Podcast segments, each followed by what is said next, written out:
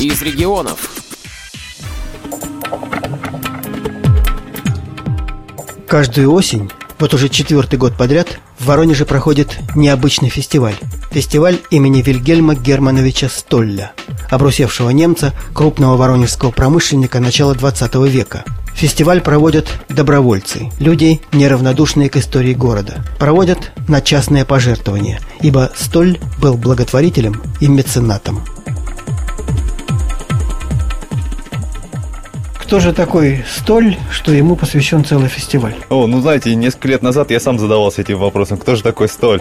оказалось, что если бы не Столь, если не молодой бы вот этот вот промышленник, которому не было еще и 30, и он уже управлял своим заводом, то бы, возможно, в Воронеже промышленность развивалась бы гораздо хуже, нежели сейчас. Рассказывает один из организаторов Столевского фестиваля Александр Зайцев.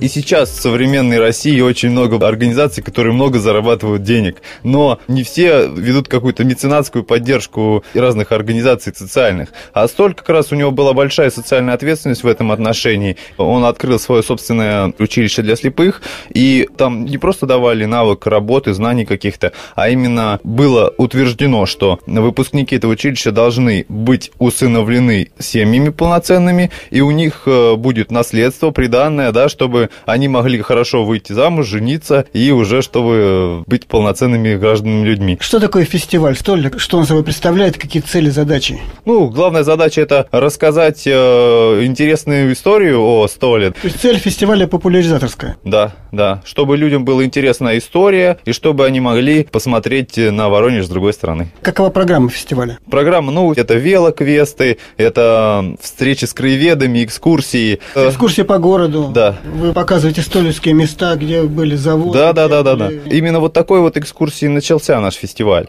А сейчас у нас ближайшее мероприятие – это большая стимпанк-вечеринка в старинных костюмах начала 20 века. Дальше у нас будет поездка в Графскую на дачу Столя. У нас будет часть велодвижения, то есть ребята сами 50 километров поедут от э, Воронежа до э, Градской. И потом у нас еще будет выделен автобус, где все желающие могут поехать, может быть даже два автобуса. Желающие смогут поехать до дачи и обратно. Там будет экскурсия, там будут конкурсы, там будет музыка, там будет интересно. Фестиваль проходит э, абсолютно для всех людей, которые интересуются и любого возраста даже. На экскурсии приходят люди очень пожилого возраста, которые даже вместо экскурсовода могут что-то рассказать про наш город. Что-то вот молодежи интересно, что-то людям постарше интересно, что-то всем вместе. А кто проводит фестиваль? Это оргкомитет или какая-то общественная организация? Ну, вообще, мы от такой организации «Аркдозор», но она как таковая э, юридически не существует, да, это просто группа людей в социальных сетях, которые неравнодушны к историческим памятникам нашего города. То есть неформальное сообщество? Да. У нас будет большое закрытие еще. Мы будем приглашать э, артистов из оперы, нашего Воронежского театра, оперы и балета, и многие ребята другие будут выступать, э, будет большое красивое закрытие. Еще хочу подчеркнуть то, что весь наш фестиваль, он был бесплатный.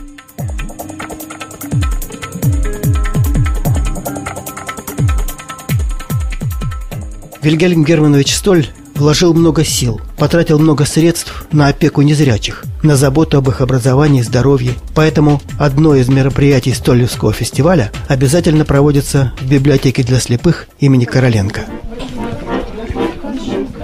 До начала встречи еще достаточно времени, но участники концерта – будущие профессиональные музыканты, незрячие студенты Воронежской академии искусств, уже пробуют свои инструменты. Александр Ефимов и Руслан Журавлев развернули свои баяны, и репетиция превращается в импровизированный концерт. Да-да-да. А, ты, да? Хорошо, да.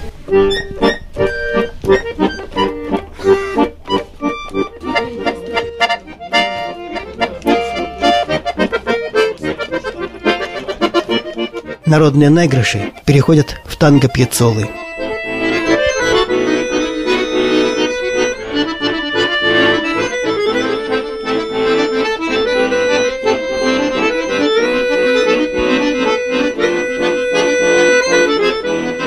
Ну и, конечно, музыкальные шутки. Как же без них?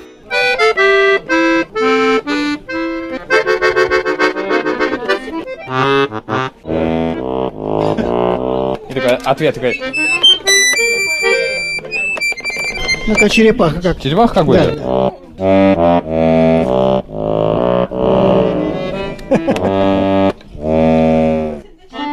Ну такая большая, да? Надо номер делать, Саша. Ну, срочно, срочно номер. Саш, а вы вместе давно играете? Дуэтом? Дуэтом мы играем, будем играть только второй раз.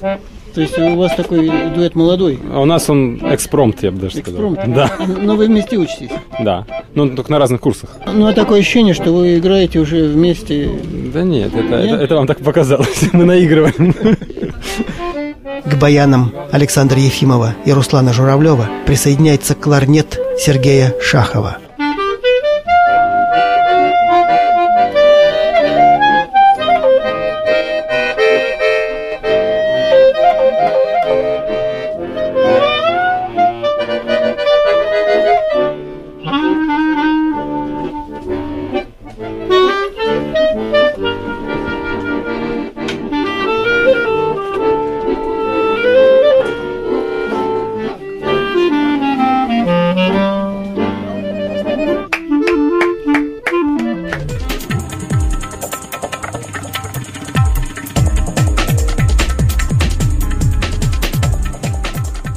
Вечер, посвященный Столлевскому фестивалю, открыла директор библиотеки имени Короленко Милена Анатольевна Бережная.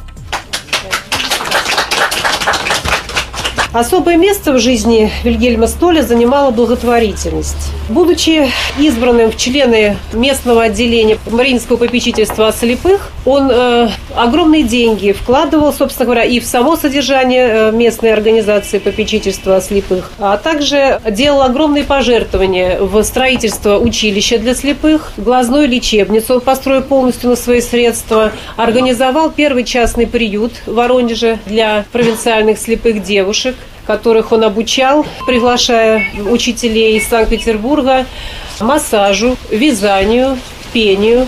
Там же это станция Графская, где была его дача, где он, собственно говоря, и проживал. А, Там же он организовывал концерты, спектакли э, с помощью э, этих слепых девушек. Ну и можно сказать, что станция Графская превратилась на тот момент в главный, единственный пригородный культурный центр Воронежа. Собственно говоря, сейчас это тоже пример для наших бизнесменов, как нужно относиться к людям. То есть это был удивительный человек, высоких принципов, высокой души благородной.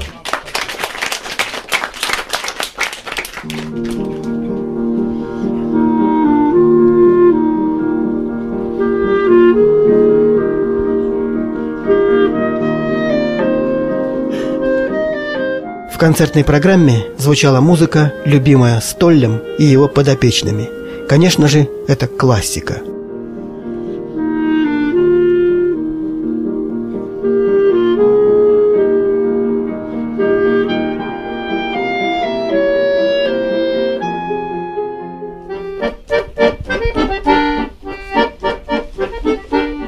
Звучали народные мотивы и даже органные пассажи на баяне, поскольку отец Столля был прекрасным органистом.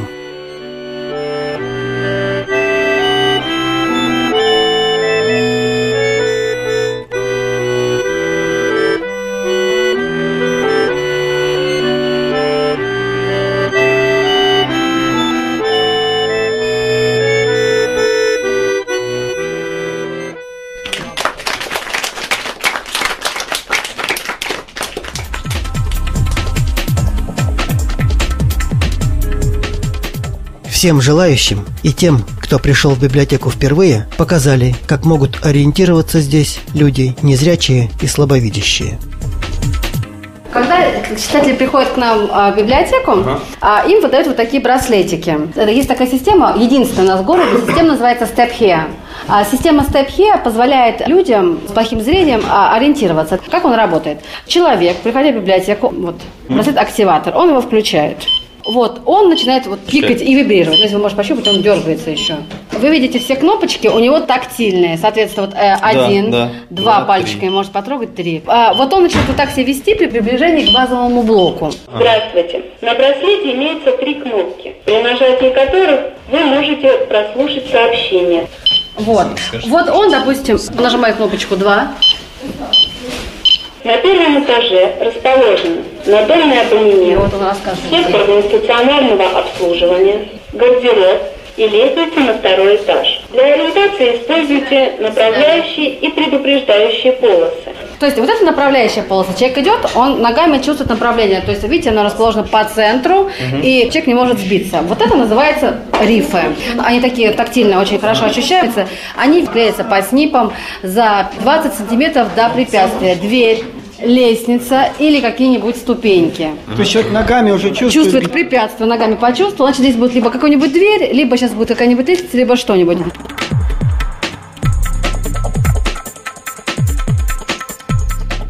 Поднимаемся этаж. Э, Мы поднялись, соответственно, он нам сказал нажать кнопку 3, да, вот я нахожу кнопку 3, нажимаю.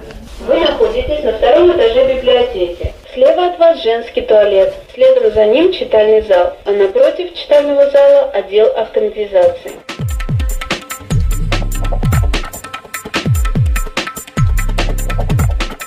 Мы хотели напоить гостей чаем с плюшками, чтобы у вас еще приятное послевкусие осталось. Ну, если вы не спешите, конечно, оставайтесь, мы очень вам рады. Ну, присаживайтесь, чай попейте. Идите, присаживайтесь. Совместное чаепитие – лучший способ неформального, искреннего общения.